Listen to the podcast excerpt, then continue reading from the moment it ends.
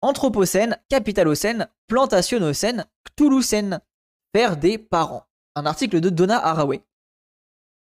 Il ne fait aucun doute que les processus anthropogéniques ont eu des effets planétaires, en inter-interaction avec des processus et espèces depuis qu'il est possible d'identifier comme telle notre espèce, une dizaine de milliers d'années. Et l'impact de l'agriculture, apparu il y a quelques milliers d'années, fut considérable. Ah, donc ça, on est d'accord, l'homme transforme son environnement. Or, depuis le début, les, plus grands terraformeurs et réformateurs de planètes ont été et sont toujours des bactéries et leurs, proches, également en inter- et intra-action avec une myriade d'autres catégories d'êtres, y compris les peuples humains avec leurs pratiques et celles qui soient technologiques ou autres. Et on rappelle, hein, à une époque, il n'y avait pas d'oxygène, et c'est des bactéries qui ont transformé le CO2 en oxygène. Je je sais plus c'est quoi le nom, je crois que c'est des cyanobactéries si je dis pas de bêtises, euh, qui ont transformé le, le, surplus de CO2 en oxygène, ou en tout cas, enfin je crois que c'est ça, hein. peut-être que j'ai une bêtise, mais bon bref, globalement vous avez à peu près l'histoire, et ça a permis à de nouvelles végétations de pousser et euh, de, de mettre en place l'évolution. Comme beaucoup d'autres événements historiques révolutionnaires de nature écologique, l'envergure de la dispersion des graines de plantes des millions d'années avant l'agriculture humaine fut un fait nouveau dans l'évolution de la planète. C'est très tôt et plein d'énergie que des peuples se sont joints à cette mêlée victorieuse, avant même qu'ils, euh, que nous ne soyons ces bestioles plus tard nommées Homo sapiens. Mais je pense que les questions au sujet des noms pertinents pour l'Anthropocène ou le Plantationocène ou encore le Capitalocène ont à voir avec l'échelle, le taux, la vitesse, la synchronicité et la complexité des phénomènes. Voilà, et moi ça c'est un truc que je rappelle toujours, c'est ce que Malcolm Ferdinand expliquait. En fait, la question des, des plantationnocènes, anthropocènes, etc., il faut pas en choisir un en mode euh, oui, le meilleur c'est la plantationnocène, oui, le meilleur, le meilleur c'est le plasticonocène. Non, en fait, c'est des différents euh, angles de réflexion, et en fait, chaque ère géologique, mais de manière sociologique, ont un apport sur la réflexion. Et du coup, l'idée, c'est de se dire, ok, l'anthropocène existe, mais il y a beaucoup d'autres angles morts. Du coup, il faut réfléchir avec plein d'autres angles pour réfléchir le, domaine. Euh, j'ai toujours cru que c'était des algues. Ah, c'est peut-être des algues. Hein. C'était pas des micro-algues qui ont oxygéné la planète. Ouais, bah, c'est, peut-être des algues. Hein. j'ai pas envie de dire de bêtises, donc euh, c'est peut-être des algues. Hein. Euh, mais je, voilà, en tout cas, sachez qu'il y a un moment de l'histoire où l'oxygène est apparu grâce à soit des bactéries, soit des algues. Vous me dites que c'est des algues, je vous fais confiance. Et ça a permis d'avoir autant d'oxygène. Je propose que la prochaine scène soit le communisme liber libertarocène. Oula. Oui, j'espère. En vrai, question politique, tu es écologiste, anticapitaliste, antiraciste? En vrai de vrai, plus le temps passe et plus je me dirais, euh, ouais, euh, anti-impérialiste, je dirais même. En vrai, euh, je trouve que le truc le plus pertinent, c'est anti-impérialiste. Parce que c'est ce qui se rapproche le plus de tout, tout le combat politique de l'écologie. Lors de l'examen des phénomènes systémiques, la question récurrente doit être quand est-ce que le changement de degré devienne des changements de nature? Kind. Et quels sont les effets bioculturels, biotechniques, biopolitiques des personnes historiquement situées? C'est-à-dire non réductibles à l'homme, relativement hauts et combinés avec les effets d'autres assemblages d'espèces et euh, d'autres forces biopolitiques abiotiques. Alors ça, ça c'est hyper intéressant comme question. C'était compliqué comme phrase, mais je vous l'explique vite fait. En gros, l'idée c'est à quel stade de changement on, est impacté par d'autres espèces, etc. Et c'est là où on se rend compte que globalement, bah, euh, le moindre changement dans la, dans le moindre changement euh, dans l'environnement, et ben en fait, on est en train de, basculer tout, quoi. Euh, genre de cyanobactéries entre bactéries et algues. Ah bah c'est ça les cyanobactéries Ah bah ok voilà bah c'est ça du coup. Ok. Anti-impérialiste c'est pratique ça englobe tout. Ouais bah c'est ça Goldie exactement. Anti-impérialiste c'est vraiment le, truc. Plein de mots que j'ai pas compris. Ouais mais sûrement en, gros pour expliquer c'est que globalement quand il y a quelque chose qui change dans votre environnement, bah, vous allez impacter des des des, des d'autres populations. en fait c'est jamais euh, on n'est jamais isolé. On est toujours connecté entre les différentes populations tu vois. Ah non, c'était pas la question, c'était de dire capitalisme est un objet politique, comme dire être antiraciste, féministe, etc. Ça renseigne sur ton angle principal d'action. Ah oui, oui, pardon. Oui, oui, bien vu, euh, oui, oui, t'as raison, euh, Lilou. Excuse-moi. oui, j'ai mal compris la question du coup. Aucune espèce, même pas la nôtre, qui, arrogante, prétend produire de bons individus, répondant aux supposés scripts des modernes occidentaux, n'agit seule. Ce sont les assemblages d'espèces organiques et d'acteurs abiotiques qui font l'histoire et c'est de l'évolution comme les autres. Celle de l'évolution comme les autres. Voilà. Et ça, c'est le, passage le plus important, je pense, de cette réflexion. Et c'est ce qu'explique Malcolm Ferdinand. En fait, dans son bouquin Une écologie coloniale, en fait, il faut arrêter de penser l'être humain comme un, comme un, ensemble seul. Il faut du coup décoloniser, euh, laisser, laisser les espaces et décoloniser les espaces. Et du coup, habiter ensemble, habiter avec l'autre, habiter avec le vivant qui n'est pas soi, qui n'est pas l'humain. Et en fait, réussir à, l'accepter. Et on parle des, par là, on parlait des bactéries. Mais les bactéries, si on regarde rien que notre corps humain, ce qui nous maintient en vie, c'est les bactéries. Mais si tu manges des pesticides, tu vas tuer au sein de ton corps les propres bactéries qui te font vivre. J'exagère, hein, mais c'est pour un peu que vous compreniez l'idée. Et bien l'idée, c'est ce qui se passe au sein d'un espèce de, petit corps humain. Bah, ça se passe sur une échelle beaucoup plus grosse où on est tous interconnectés. donc quand vous tuez des espèces, des milliers d'insectes, et ben vous faites chuter les oiseaux, vous faites chuter du coup les vers de terre, vous faites chuter tout ça, et de ce fait-là, bah, l'humain est impacté d'office. Et c'est ça qu'il faut réussir à comprendre. Et malheureusement, les libéraux, les capitalistes n'arrivent pas à intégrer ça. Euh, pour eux, c'est euh, des calculs, euh, tout est des formes des calculs, toutes les, courbes sont indépendantes et rien n'est lié. Et ça, c'est un des gros gros problèmes du, monde actuel. Existe-t-il cependant quelques points d'inflexion prêtant suffisamment à conséquence pour changer le nom du jeu de la vie sur Terre pour tout le monde et tous les êtres? Bah, en vrai, oui, une décolonisation, je pense. C'est plus que le changement climatique, c'est aussi le poids accablant de la chimie toxique, l'exploitation minière, l'épuisement des lacs et des rivières, sous le sol et au-dessus, la simplification de l'écosystème, les immenses génocides de peuples humains et d'autres créatures, etc., etc. Tout cela pris dans des dispositifs systémiques, euh, systématiquement, pardon, non, systémiquement reliés qui menacent chaque système d'effondrement général, faisant suite à un effondrement général après quelques effondrements généraux. La récursivité peut être très fâcheuse. Voilà. Et ça, on le voit avec les oiseaux. Euh, la chute des oiseaux fait chuter les non la chute des insectes a fait chuter les oiseaux qui a fait chuter du coup bah, d'autres insectes et va faire chuter du coup les récoltes etc etc exactement Goldie ouais c'est ça les antibiotiques aussi ça dégomme les bactéries de la flore intestinale si je dis pas de conneries oui bah c'est logique hein. euh, en vrai non le moi le plus, plus fort les éoliennes oui ont un impact mais elles sont pas aussi dangereuses par exemple que le pétrole ou que le charbon tu vois euh, mais on avait vu, quelqu'un m'avait envoyé un, schéma justement. Il faudrait que je te le retrouve. Quelqu'un m'avait envoyé un schéma qui montrait que justement les, ce qui tuait le plus de d'oiseaux, c'est pas les éoliennes, c'est les, chats. Les chats domestiques sont les plus gros tueurs d'oiseaux. Donc attention avec cet argument-là, même s'il est valable entre guillemets, hein, parce que bien sûr que c'est important, mais c'est les chats qui sont les plus euh, destructeurs. Donc attention avec ce, point de vue-là. Euh, est-ce que je peux vous le retrouver? Non, je l'aurai pas là, mais si un jour je vous le retrouve, enfin, faudrait que je vous le, retrouve. T'as oublié les pesticides avant les insectes? Euh, oui, mais c'est ça, Gloire. Les chats aussi, mais les éoliennes aussi. Oui, mais par rapport au ratio, moi, le plus fort, c'est que les chats tuent genre des milliards d'oiseaux, alors que les éoliennes, c'est 200 000. Du coup, bon, tu vois bien que le, rapport n'est pas le même, quoi. Euh, ah oui, Bam, j'avais ça pour toi. C'est une mini parodie d'écolo libéraux. Vas-y, je verrai ça. Hop là, merci. On est d'accord, on est tous ensemble pour le climat. Euh, alors, dans un récent article intitulé Biologie féroce, Anad Singh suggère que le point d'inflexion entre l'Holocène et l'Anthropocène pourrait être l'éradication de la plupart des, refuges à partir desquels les assemblages d'espèces diverses, avec ou sans personnes humaines, peuvent se reconstituer après des événements majeurs, comme la désertification ou la coupe à blanc, etc., euh, etc. Ceci est compatible avec les arguments de Jason Moore, le coordinateur de World Ecology Research Network, qui soutient que le temps de la nature pas cher a pris fin. Ah, donc ça, c'est un peu le classique. Avilir, cheapening, euh, avilir la nature, ça ne peut plus marcher pour longtemps pour entretenir l'extraction et la production du monde contemporain, parce que la plupart des réserves de la Terre ont été drainées, brûlées, appauvries, empoisonnées, exterminées, autrement dit, épuisées d'une manière ou d'une autre.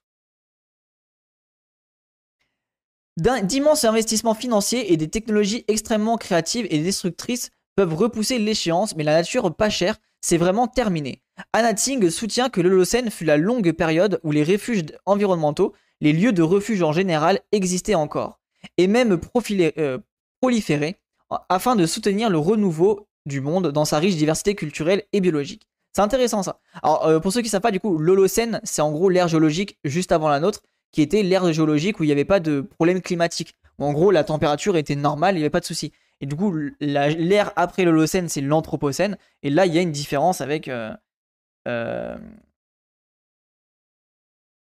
avec euh, notre ère, du coup. En vrai, il n'y a plus d'oiseaux qui meurent par le manque de bouffe à cause du manque d'insectes, pesticides, puisqu'on a détruit leur écosystème et leur habitat. et les haies, SF le. Ouais, c'est ça, exactement. Mais c'est tout un, c'est tout un, ensemble. Peut-être trop derrière, mais Ferdinand ne parle pas de chute d'écosystème, ou au moins pas dans sa bouquin de référence. Je connais pas Ferdinand. Euh, attendez, je vais juste vous montrer. Voilà, j'ai retrouvé le, lien normalement. Voilà, stade des oiseaux pour, vous, que vous voyez, pour que vous situez l'impact des oiseaux et de euh, par rapport aux éoliennes. Voilà, comme ça vous avez un, truc. Donc là, vous avez un, chiffre qui montre euh, une estimation des oiseaux qui meurent par des, par des trucs, par en gros des stats quoi. Et du coup, il y a en moyenne 2 milliards d'oiseaux qui meurent de chats 600 millions qui meurent de collision avec les bâtiments, 200 euh, millions qui meurent en collision avec des véhicules, 72 millions qui meurent avec des, poisons, 25 euh, millions avec des collisions électriques, donc sur les lignes électriques, 5 millions avec de l'électrocution et 230 000 avec les éoliennes. Donc oui, c'est un impact, mais il y a quand même beaucoup de choses à régler avant ça, quoi. Sans bon, vous avez une vision un peu plus euh, ou un peu pour que vous puissiez situer. Et vous voyez, par exemple, quand elle dit Donna Haraway, penser le monde et penser ensemble, eh ben, ce n'est pas normal qu'à l'heure actuelle, ce genre de stats existe encore. Il faudrait réfléchir à des moyens que euh, créer des systèmes pour que les bâtiments ne. qu'il n'y ait plus la possibilité que les oiseaux puissent se cogner dans les bâtiments. Euh, ce n'est pas normal que les oiseaux à l'heure actuelle peuvent se cogner, tu vois. Pareil, faire en sorte que les, oiseaux ne peuvent plus s'électrocuter sur les lignes, etc. C'est ça aussi, penser le monde avec l'autre, avec le vivant et accepter le vivant au sein d'un ensemble euh, qui nous paraît du coup euh, loin, mais qui pourtant est très très proche. Hop là. Peut-être que l'outrage de méritant un nom comme l'Anthropocène et la destruction des lieux et des temps de refuge pour les peuples humains et autres créatures. Je pense avec d'autres que l'Anthropocène est, est plus qu'un événement limite qu'une époque, un peu comme la limite KPG, je sais pas ce que c'est. Ah d'accord, entre le Crétacé et le Paléologène. L'Anthropocène est la marque de discontinuité sévère qui vient après et ne sera pas comme ce qui a précédé. Je pense que notre travail est de faire que l'Anthropocène soit aussi court et mince que possible et de cultiver, les uns avec les autres et dans tous les sens imaginables, des époques à venir capables de reconstituer des refuges. C'est hyper intéressant ça. En gros, de dire que l'Anthropocène n'est qu'un espèce de d'entre-deux et qu'il faut le faire la durer la moins longtemps possible et que du coup il faut juste il faut réussir à refaire basculer, pas forcément en arrière, mais au moins euh, limiter les dégâts. Ça va sans doute déjà exister pour les buildings. Je pense, oui, moi aussi, mais à mon avis, vu l'impact, euh, c'est peu quoi. 230 000, c'est 230 000 de trop. Et évidemment, euh, moi le plus beau, on est d'accord. C'est les pièces qui pensent, pouvoir traverser les vitres et se brisent le cou, ça surprend. Ouais, ouais, j'en ai déjà, moi j'ai déjà eu un cas comme ça, hein, d'un oiseau qui s'est assommé, ça fait bader. Hein. Et oui, il existe des petits patchs pour éviter qu'il se, se cogne dedans, mais si vous regardez par exemple les bâtiments aux États-Unis ou dans des villes comme ça, c'est des énormes bâtiments très très grands, bah l'oiseau il peut, tu vois, pouf. Et les buildings, faudrait interdire les bâtiments trop. Ouais, c'est ça, exactement, je suis d'accord avec toi. Interdire les bâtiments trop, trop et surtout interdire les bâtiments full vitrés. C'est pas normal d'avoir des bâtiments pleins de vitres. Tu mets des bâtiments avec d'autres matériaux en fait. Et parce que, et encore une fois, vous allez me dire, oui, mais parce que, les, parce que ça coûte moins cher, etc. Oui, mais l'écosystème. À l'heure actuelle, la Terre est pleine de, réfugiés, humains ou pas, sans refuge. Donc, je pense que trouver un grand nouveau nom, en fait, en fait plus d'un, en fait plus d'un, se justifie comme Anthropocène, Plantationocène et Capitalocène, un terme d'Andreas Malm et de Jason Moore avant d'être aussi le mien. J'insiste aussi sur le fait que nous avons besoin d'un nom bon pour les forces et pouvoirs sim quotidiens, quotidiens. je sais pas ce que ça veut dire ça. Simtoniens? Des dynamismes en cours dont les peuples humains font partie. Peut-être, mais seulement peut-être, et seulement sous condition d'un intense engagement, d'un travail collaboratif et de jeu avec d'autres habitants de la Terre. L'épanouissement de riches assemblages multispécifiques, incluant les personnes humaines, sera possible. Passé, présent et avenir, j'appelle tout cela le Cthulhucène. Ah ok d'accord, c'est sa définition du truc, ok. Il y a même des avions qui rentrent dedans. ah bâtard.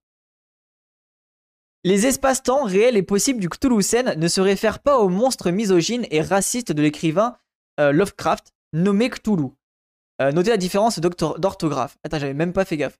Mais plutôt aux pouvoirs divers de la Terre à l'échelle tentaculaire et ses forces comme aux choses rassemblées sous le nom de Naga, Gaia, Tangora, surgit d'un papa plein d'eau éclatée. Euh, Terra, Ani, Aniyazu Hime, Spider-Woman, ça me fume, Pachamama, Oya, Gorgo, Raven, euh, Aokulu Jutsi- et beaucoup d'autres. En, en gros, en c'est euh, les différents noms donnés à la Terre euh, dans les différentes cultures. Quoi. Même encombré de termes grecs, s'enchevêtre une myriade de temporalité et de spatialité, d'entités en assemblage intraactives, incluant le plus qu'humain, l'autre qu'humain, inhumain, et l'humain comme humus. Ah, c'est grave intéressant.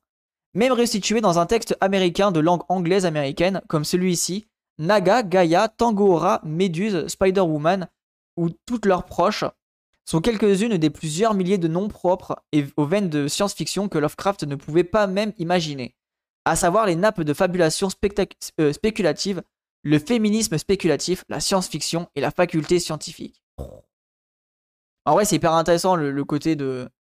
En gros, moi, je ferais plus simple. hein. Globalement, moi, je dirais euh, juste euh, côté décolonial. C'est quoi comme humus? En gros, l'idée, le humus, c'est euh, humain comme humus, c'est le humain qui retourne à la terre. Donc, arrêtez de le mettre dans des cercueils et machin. Et globalement, c'est l'humain qui, qui se transforme en. qui redevient humus et qui redonne à la terre ce qu'il lui a appris, entre guillemets, quoi. Et de, de, retrouver le, le cycle classique de, bah, de la vie d'un animal, quoi. Surtout que plein de vitres, ça coûte cher en électricité pour chauffer et climatiser. Bref, un truc euh, pas du tout intelligent si on veut des bâtiments basse consommation. Bah voilà. Quelles histoires racontent des histoires Attends quoi? Quelle histoire raconte des histoires? Quel concept pense les concepts? Voilà qui importe. Quelle figure figure les figures? Ok la gannerie. hein. Quel système systématise les systèmes mathématiquement, visuellement et narrativement? C'est cela qui est important. Tous ces milliers de noms sont trop grands et trop petits, toutes les histoires sont trop grandes et trop petites. Comme Jim Clifford me l'a appris, nous avons besoin d'histoires et de théories qui sont juste assez grandes pour accueillir les complexités et maintenir à vie de, surprise les frontières ouvertes pour, de nouvelles ou d'anciennes connexions. En tant que créature mortelle, une façon de bien vivre et de bien mourir dans le, dans consiste à unir ses forces pour reconstituer les refuges pour rendre possible un rétablissement partiel et robuste d'une une recomposition biologico-politico, technologico-culturelle apte à inclure le deuil et la perte irréversible. Ah, et ça, je suis vraiment d'accord avec ce point-là. Je trouve en tout cas actuellement en France que la, question du deuil est une question qui est pas du tout bien gérée. Et euh, en fait, on n'arrive pas à accepter la, on n'arrive pas à accepter le, passage de, l'autre, euh, bah, dans le, dans l'immatériel ou je sais pas comment on pourrait le dire. Et y a, je trouve qu'il y a une espèce de, ouais, de, comment on pourrait dire ça? Euh, un espèce de voile, tu vois, genre on, on veut pas parler vraiment de ce de cette question-là, dur notre rapport à la mort. Ouais, c'est ça. Que tu vois, si tu penses par exemple à des questions, enfin, c'est un tabou, merci, un, tabou exactement. Il y, a- une forme de tabou autour de ça, alors que tu vois, il y a- certaines populations, bah, la mort justement, c'est une fête du passage à autre part, tu vois, c'est une fête de dire, bah voilà, euh, euh, oui, il n'est plus présent matériellement, mais il est présent de manière immatérielle et euh, et l'être se balade, etc. Tu vois, et, et- ça reste un côté très euh, très beau. Donc, je sais pas si vous vous avez vécu des euh, des, des, des décès. Moi, j'en ai, je pense que je peux les compter sur. ouais, j'en ai vivre une dizaine. Bah voilà, les, les premiers, ça devient quelque chose qui est en mode, oh bon, c'est un peu, un peu phasant, tu vois. Et en fait, à force, tu, com- tu comprends que bah, c'est la vie qui est faite ainsi et tu arrives à accepter ça. Et c'est vrai que moi, maintenant, la question du deuil est beaucoup plus simple dans le sens où, bah, je, les, les en fait, les gens meurent quand vous arrêtez, quand vous arrêtez de penser à eux. Quand vous pensez aux gens, ils sont toujours présents, ils existent plus ou moins. Et oui, ils sont plus réellement là matériellement, mais ils existent toujours. Et je pense que la question aussi de la mémoire et de, tout ce qui est euh, commémoration bah, est importante, tu vois. Et peut-être qu'on a un peu perdu ce rapport-là. euh, je sais pas, je me pose des questions. Je trouve que la législation est très particulière euh, aussi en France, genre l'interdiction de répartir les cendres où on le souhaite. Ouais, y a- mais il y a ça, par exemple, Flora, exactement. Il y a, il y a ce truc-là, on a aussi vraiment enfermé euh, bah, l'humain dans quelque chose qui est euh, en dehors d'un cadre culturel ou, presque religieux, pas religieux, mais en tout cas de la foi. Et oui, bien sûr, je suis d'accord avec toi. En fait, l'auteur de l'article est fan d'Avatar. Bah non, mais c'est une meuf qui est euh, fan de science-fiction, euh, Goldie. Ouais, ouais, elle a beaucoup écrit sur la science-fiction et, Et c'est quelqu'un qui bosse énormément sur ce genre de sujet. Il y a de la beauté tragique parfois dedans, cependant. Ouais, c'est ça. Mais c'est pour ça que moi je trouve que c'est hyper intéressant d'observer un peu des, populations, bah, comme on peut penser, je sais pas moi, les. Euh, y a, je sais qu'au Mexique, ils ont une vision de la mort qui est différente. Il y a quelques peuples aussi en Afrique qui ont des, visions différentes aussi. Et je trouve que c'est intéressant. Pareil, le Japon, je crois, qui a une vision un peu. qui a une vision vraiment différente de l'Occident. Donc je trouve qu'il y a un côté intéressant à tout ça. Après, moi, je suis un peu euh, thanatophobe, j'ai des crises euh, et tout par rapport à la mort, donc j'ai aussi une relation spéciale à la mort. Personnellement, c'est quelque chose qui m'effraie profondément et peut me faire péter des câbles, euh, t'imagines pas. Ok, ok. Ah non, moi, je vous avoue ouais, que c'est quelque chose qui me. Que je. Bah, en fait, le, truc, c'est que vu que je l'ai vécu vraiment beaucoup de fois, bah voilà, maintenant je suis habitué et je me dis, oui, bon, bah, c'est la vie, quoi. Tiens, je te mets le lien. C'est un, article de Donna Haraway. Mais je comprends, je comprends que c'est une question difficile et quand on n'a pas été confronté ou peu confronté, bah, c'est quelque chose qui peut aussi faire peur et c'est quelque chose de voilà qui, est l'inconnu quoi. C'est une, forme d'inconnu qui, peut être effrayante, mais euh, qui n'en reste pas, euh, bah, qui fait partie de la vie et qu'il faut il faut l'intégrer. Euh, on continue. Tom Van Douren et Vinciane Després m'ont appris cela. Il y a tellement de pertes déjà, il y en aura beaucoup plus. Le renouvellement d'un épanouissement générateur ne peut pas se développer à partir des mythes d'immortalité ou de l'échec du devenir avec les morts de ce qui s'est éteint. Il y a beaucoup de travail pour, le porte-parole des morts d'Orson, morts d'Orson, Scott Card, et encore plus pour la création d'un monde d'Ursula Le Guin relate dans la vallée de l'éternel retour. Ah, ça je suis vraiment d'accord. Avec la question de l'éternel, voilà, de, la vie éternelle, la peur de la vieillesse aussi. Le fait que euh, on, a énormément peur de la vieillesse et que du coup il y a toute cette euh, euh, cette chirurgie esthétique, euh, tout aussi ce rapport au sport qui peut des fois, des fois devenir presque malsain par rapport à la vieillesse, etc. Tout ça est quand même très connoté, quoi. Mais je trouve qu'il y aurait quelque chose à saisir dans l'idée de faire de la mort un art, comme l'idée avec des séparations, avec un même allégé artistiquement, émotionnellement cette étape. Surtout en Occident, je pense, il y a effectivement du travail effectué sur le sport. Ouais, je, bah, je suis vraiment d'accord avec ton point de vue, Thierry. Et ça permettrait peut-être aussi d'accepter voilà, d'autres choses et, même aussi d'intégrer le, fait d'avoir la mort aussi euh, et de la fêter. Bah, peut-être aussi de réintégrer la mort au sein de, de la visualiser, de comprendre quelle est la mort des, autres espèces. Tu vas aussi penser le fait que quand le vivant meurt, bah, on meurt avec lui. Enfin, je sais pas, il y, a un truc comme ça à penser. Je suis une compostiste, une compostiste, euh, pas une post-humaniste. Nous sommes tous du compost, pas des post-humains. Cette limite qu'est l'anthropocène capitalocène signifie plusieurs choses, y compris qu'il y a une, y, compris qu'une destruction immense et irréversible est réellement en cours, pas seulement pour les 11 milliards d'individus environ qui seront sur Terre à la fin du, du 21e siècle, mais aussi pour les myriades d'autres créatures. Voilà. Et, ça, c'est la clé, en fait. La clé de compréhension, c'est aussi de sortir la mort du cadre seul de l'humain, quoi. Et réintégrer aussi le. Et c'est pour ça que moi, j'aime beaucoup la question de l'animisme. La question de l'animisme, pour moi, est hyper importante même si j'ai pas envie de faire un peu le, le New Age, enfin tu sais, le New Age un peu bâtard, tu vois. Mais la, question un peu de penser que, bah ouais, mine de rien, l'animisme, il y a ce rapport à la mort, il y a ce rapport à l'autre vivant euh, qui l'intègre dans cette réflexion de l'autre fait partie du cycle, fait partie de la mort, et je vais le croiser euh, dans un moment précis, tu vois. Et du coup, il faut que j'entretienne une bonne relation avec les vivants et avec euh, mes, mes, mes, proches, parce que dans la, dans la vie future, dans la rivière des morts, on se croisera, tu vois. Et on peut critiquer cette vision qui paraît irrationnelle. Moi, c'est pas ça qui m'intéresse. Moi, ce qui m'intéresse, c'est le concept que ça amène derrière. Et moi, j'aime beaucoup en vrai tout ce qui est rivière de la vie et tout. Je trouve ça hyper intéressant pour aussi penser que bah, toutes les âmes se retrouvent dans, le rivière, dans la rivière de la vie. Et de ce fait-là, ça permet de, se, de nourrir la terre euh, plus tard de tous, ces, de tous ces vivants, etc. Et je trouve que c'est hyper intéressant ça. Genre les sépultures dans les séries Vikings, ok c'est romancé et tout, mais bordel, c'est turbo stylé. Ouais, bah après, pourquoi pas, de ouf. Hein. Je connais pas pour le coup, mais... Euh, ça rejoint la question de la violence, je trouve, euh, se rendre compte que la vie est violente et que la vie comporte en elle la mort, le rapport au pourrissement, au compost, comme elle dit, ça peut parler. Ouais, c'est ça, de ouf, de ouf. Nous aussi, on a vu le Roi Lion, t'inquiète. Tu sais qu'en plus, je l'ai vu que très tardivement au Roi Lion, donc je pense même pas au Roi Lion pour le coup. Euh, en vrai, spoiler alert, je suis un immense geek. Ça fait plutôt penser à Final Fantasy VII. Final Fantasy VII avec euh, la rivière de la vie, et, euh, etc. Mais j'avais cette image en tête, mais il y a d'autres trucs. Hein. Bref, euh, commençons pas sur ce sujet-là. Le nombre incompréhensible mais très sérieux de l'ordre de 11 milliards n'est tenable que si les taux de natalité des bébés humains restent faibles. S'il augmente à nouveau, tous les paris seront ouverts. La situation d'être au bord de l'extinction n'est pas seulement une métaphore, L'effondrement systémique n'est pas un thriller. Parlez-en à tout réfugié de toute espèce. Faire du kayak sur le Styx, je suis trop chaud en vrai de vrai. sur le Styx. Mais oui, de ouf. Le Toulousain a besoin d'au moins un slogan. Bien sûr, plus d'un. Bien que toujours prêt à crier, cyborg pour la survie terrestre, cours vite, mort fort, et tais-toi et entraîne-toi. Je propose, faites des parents, pas des bébés. Oh. Faire des parents, des proches, est peut-être la partie la plus difficile et la plus urgente. Ah. En vrai, je suis tellement d'accord avec ça. La question aussi de l'éducation. Est-ce que, et moi, la dernière fois, on parlait de ça justement sur la question des animaux de compagnie. Est-ce que c'est normal que l'éducation se retrouve enfermée à une famille nucléaire, un papa, une maman? Est-ce que l'idée, c'est pas aussi de faire plusieurs parents et pas forcément plein de bébés? Et au lieu d'avoir euh, deux parents et un bébé, bah avoir plusieurs parents et quelques bébés, et du coup, avoir une vision de la famille qui est étendue mais qui est intéressante. Encore la galerie. Ah, mais moi, vraiment, c'est une, une, vision qui me qui m'enchante beaucoup. À titre personnel, je ne veux pas d'enfants, mais ça me dérange pas du tout de m'occuper des enfants des autres. C'est pas quelque chose qui me dérange.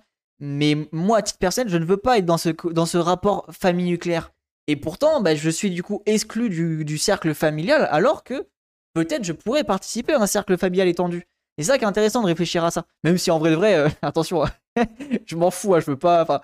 À titre personnel, ça m'intéresse pas plus que ça d'être dans une famille. Mais je veux dire, voilà, c'est aussi pour penser plus global, ne, pas mettre mes vices euh, euh, à, toute la population.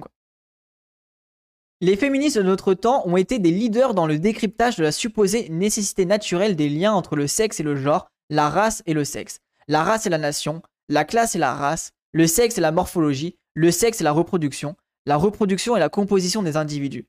Nos, dettes ici sont dues en particulier aux Malé, euh, Mélanésiens en alliance avec Marilyn Straterne et sa famille ethnographique.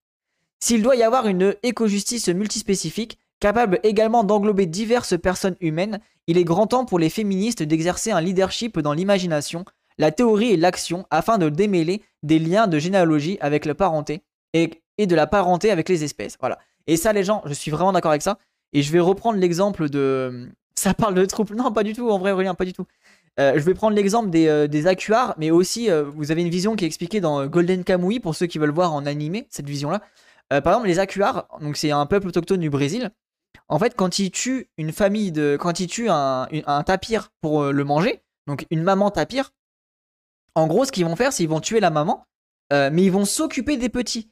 Et en fait, les petits tapirs vont intégrer la tribu comme les enfants de cette famille. Et du coup, jusqu'à euh, le, passage à l'âge adulte, bah, les tapirs vont rester euh, choyés au sein de la tribu et vont grandir comme euh, n'importe quel enfant du, village. Et ça, on l'observe aussi avec Golden, de Golden Kamui dans l'animé, où en gros, on voit justement une, meuf autochtone qui tue un, ours, une maman ours, et du coup, elle emmène le petit ourson dans la tribu pour s'occuper de lui jusqu'à un âge précis. Et là, en fait, là, ce qui est intéressant, c'est dans, dans cette tribu-là, il le, il le tue pas, enfin il le relâche pas, il le tue pour plus tard. Mais voilà, chaque tribu après c'est différentes visions de l'élevage. Non, c'est pas de l'élevage, c'est vraiment différent. Il y a un rapport très euh, parce que justement non, non, justement la différence c'est que dans Golden Kamui, il mange le il mange le l'ours, mais dans euh, enfin non, du reste, ils le mangent pas. Ils font un rituel euh, là-dedans.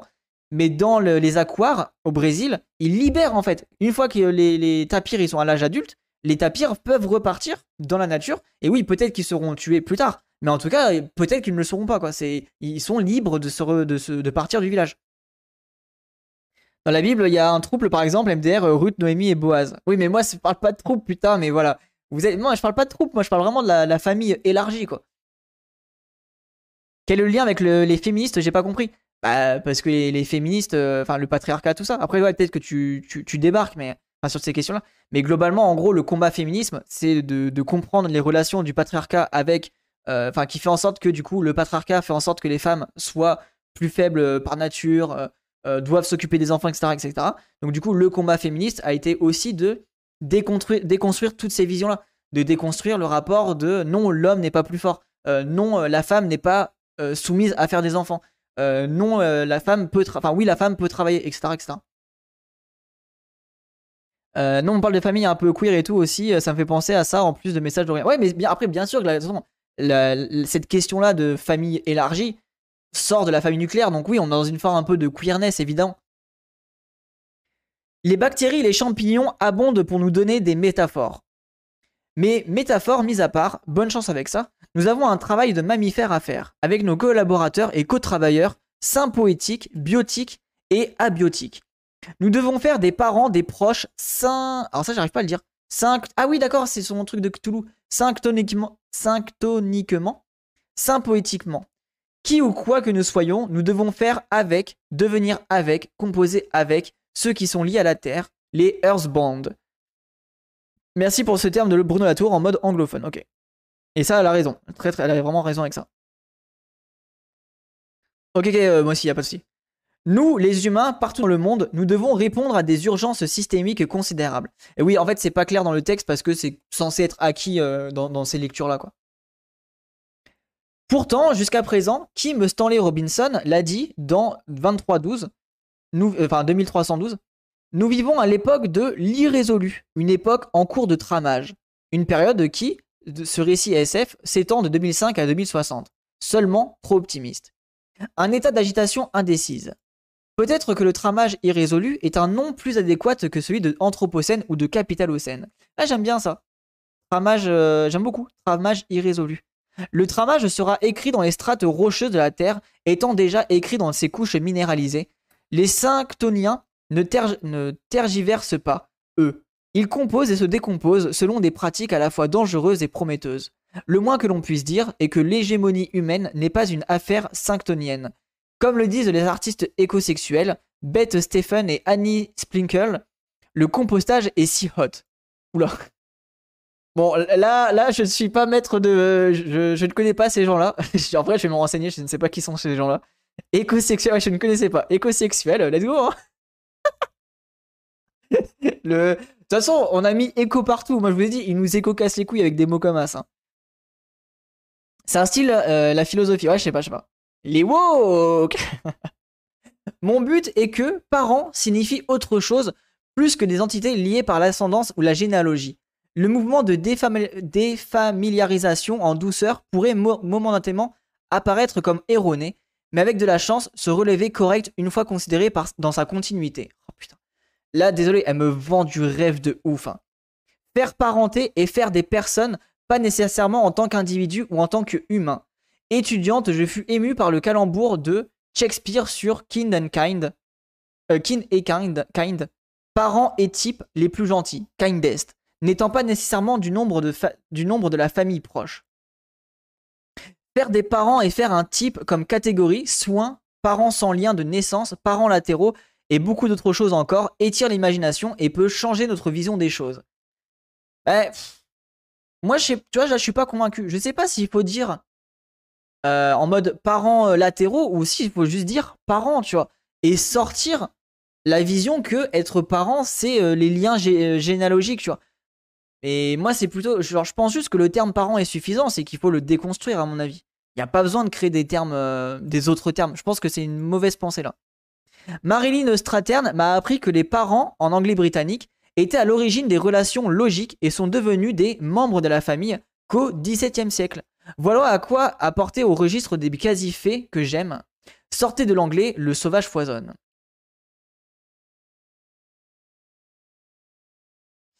Euh, l'écosexualité ou l'écologie sexuelle, euh, mais aussi connue sous le nom de mouvement écosexe ou écosexe, est une forme radicale d'activisme écologique basée sur l'idée que la Terre est notre amante, plus que notre mère. Ainsi, cette pratique sexuelle invite à prendre soin de son amante au travers d'une fétichisation de la nature, plutôt qu'à l'exploiter pour de nombreuses ressources. Ouais, je suis vraiment pas fan. Hein. Ouais, je suis vraiment pas fan. Hein. Ouais, comme quoi, vous voyez, tout n'est pas, bon, tout n'est pas bon à prendre. Hein. Mais du coup, il demande son consentement à la Terre Pas sûr. Tu marques un point, Goldie. Aïe, aïe, aïe, aïe, ça fait des relations avec les arbres sans leur demander leur consentement. C'est craignos. C'est craignos. Envie de baiser un tilleul Ah euh, Elisabeth, bah, c'est Elisabeth euh, Stéphane. Bref. Ah, je suis vraiment pas fan par cette idée-là. Hein. C'est quasi le culte païen. Ouais, ça pue du cul. Hein. En vrai de vrai, il y, a un déjà là par entre certaines personnes. On a des gens qui utilisent l'expression frère-sœur au-delà de l'usage familier du terme. Il y a parfois un vrai là-dedans. Ah, j'aime bien ça. une, un sort, une sorte d'amour platonique entre individus qui sentent vraiment de la familiarité, un lien turbo fort dans certaines personnes. Oh, j'aime beaucoup ton, ton, message. Je le trouve très pertinent. Je le mets, euh, je le mets dedans. Je pense que l'élargissement et la recomposition de la parenté est autorisé par le fait que tous les terriens sont parents proches, dans le sens le plus profond, et il est grand temps de pratiquer le meilleur soin au genre par l'assemblage, car une espèce n'est jamais seule. Alors ça, je ne sais pas si vous êtes au courant, euh, tous les animaux, enfin tous les êtres vivants sur Terre descendent d'un seul et même être, euh, comment on appelle ça, un être, un être commun. Il s'appelle Lucas. Voilà. Donc si vous voulez euh, vous, vous renseigner là-dessus, vous tapez Lucas et c'est notre ancêtre commun de toutes les espèces sur Terre. Parenté est une sorte de mot qui engage une notion d'assemblage. Toutes les créatures et autres bestioles partagent une chair commune, latéralement, sémiotiquement et généalogiquement. Les êtres se relèvent être des étrangers très intéressants, et les proches des êtres non familiers, éloignés de ce que nous pensions être la famille ou les personnes humaines. Étrangement inquiétants, ils nous hantent et agissent toujours en nous. Tout cela est trop pour un slogan minuscule, je le sais. Pourtant, essayez. D'ici 200 ans peut-être, les peuples humains de cette planète pourront naître à nouveau que 2 ou 3 milliards environ. Ah ok, on pourra être que de nouveau 2 ou 3 milliards. Et participer en tant que moyen et pas seulement en tant que fin à l'amélioration du bien-être de différents êtres humains ainsi que d'autres créatures. Alors faites des parents, pas des bébés, comme les proches génèrent de la parenté, cela est important. En vrai, je suis d'accord avec son point de vue. Et moi, je me posais la question justement sur la question de la, de la fécondité et du, du fait qu'on ait beaucoup d'enfants, etc. Et je me posais la question, est-ce que en dehors du système capitaliste, est-ce qu'on aurait autant de natalité?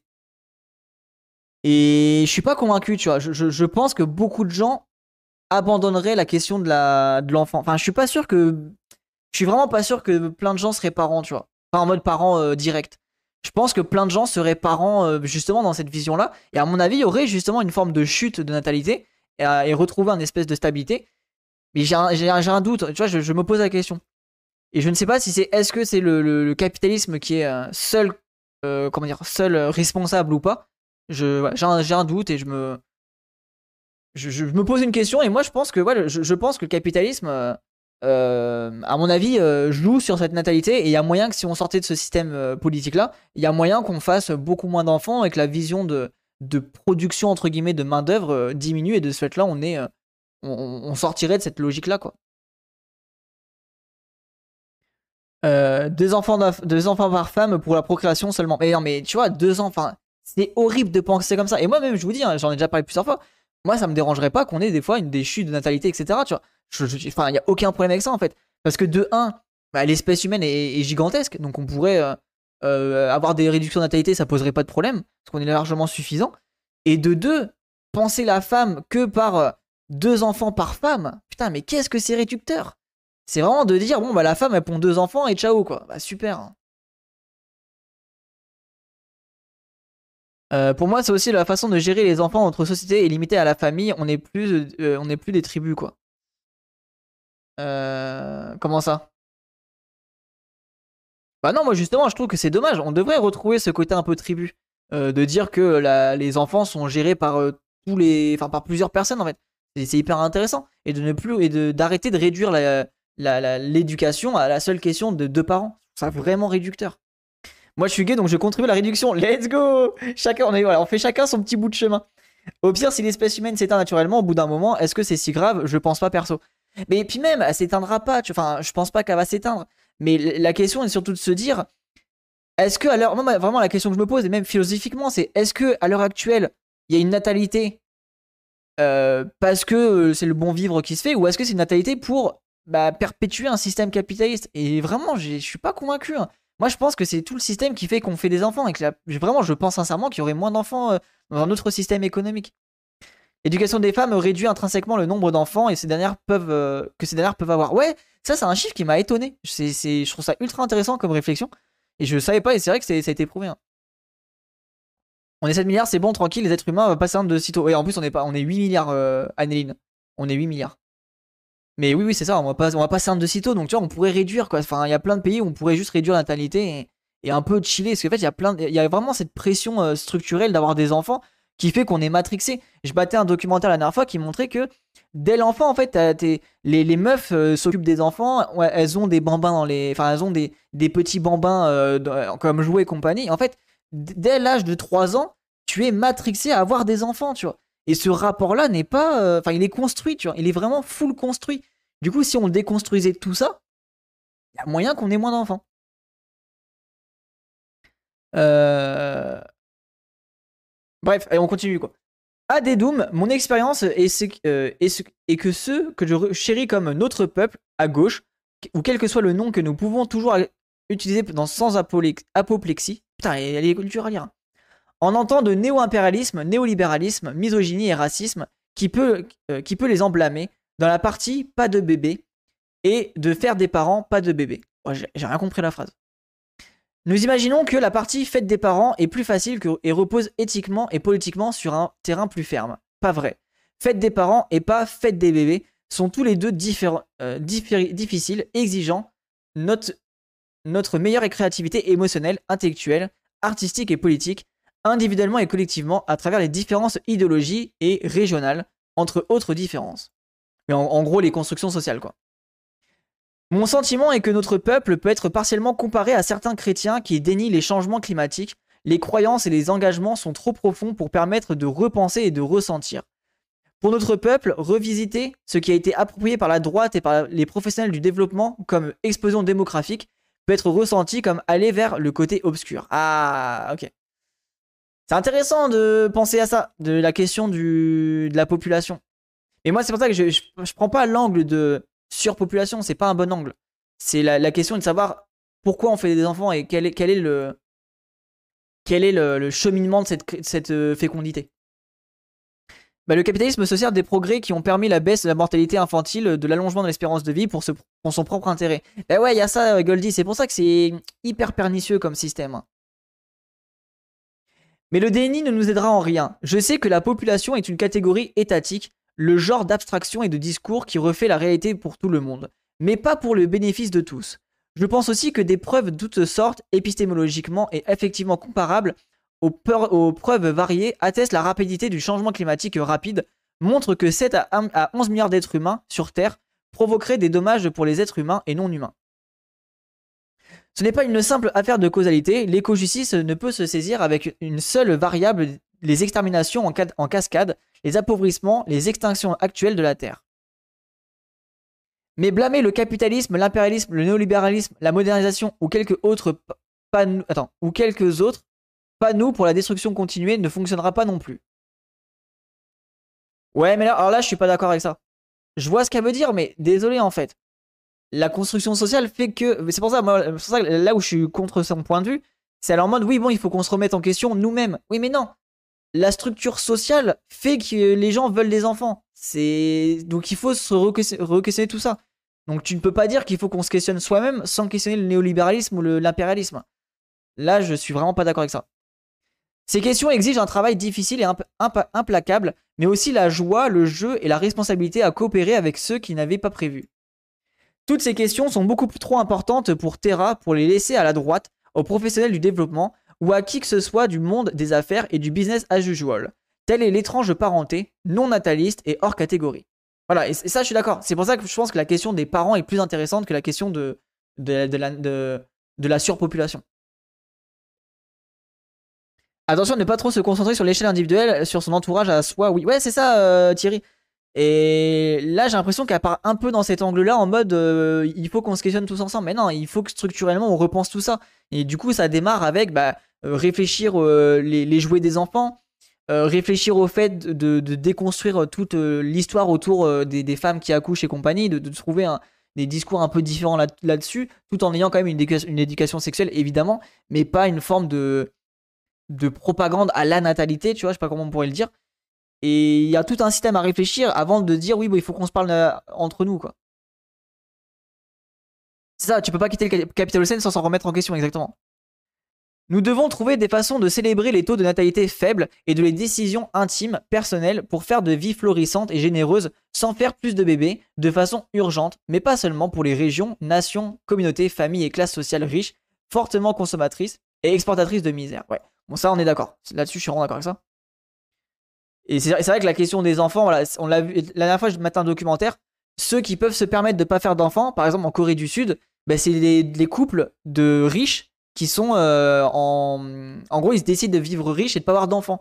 Ou alors les femmes célibataires riches, tu vois. Et en fait, malheureusement, bah, ceux qui se retrouvent à faire des enfants, bah, du coup, c'est les plus pauvres parce que les enfants sont une ressource financière. C'est là où tu vois que la construction, elle est aussi fucked up. Nous devons enco- encourager la population et d'autres politiques qui s'attaquent aux, effrayantes questions démographiques par la prolifération de parenté autres que natale.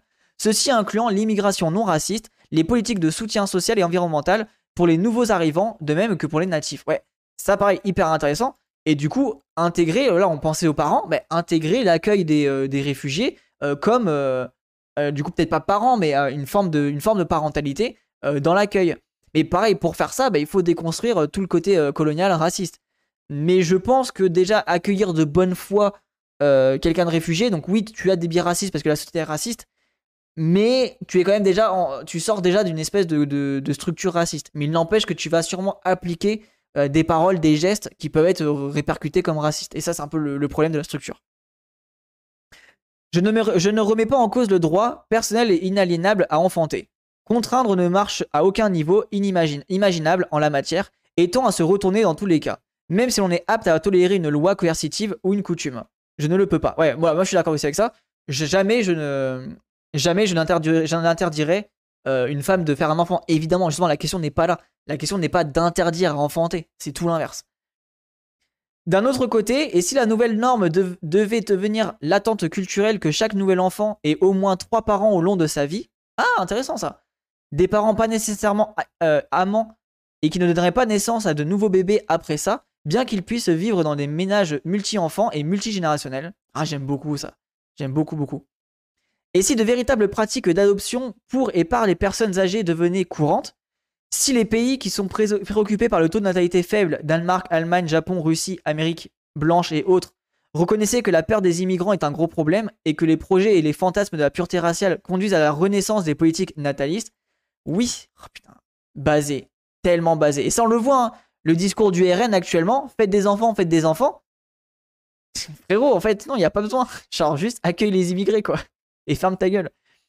Et si les gens partout recherchaient des alternatives non natalistes dans la parenté, euh, dans le monde queer, décoloniaux et indigènes, au lieu, de, au lieu que les individus et les collectifs se trouvent leur modèle, que dans les secteurs européens, euro-américains, chinois et indiens, riches et extracteurs de richesses. Oh, tellement basé.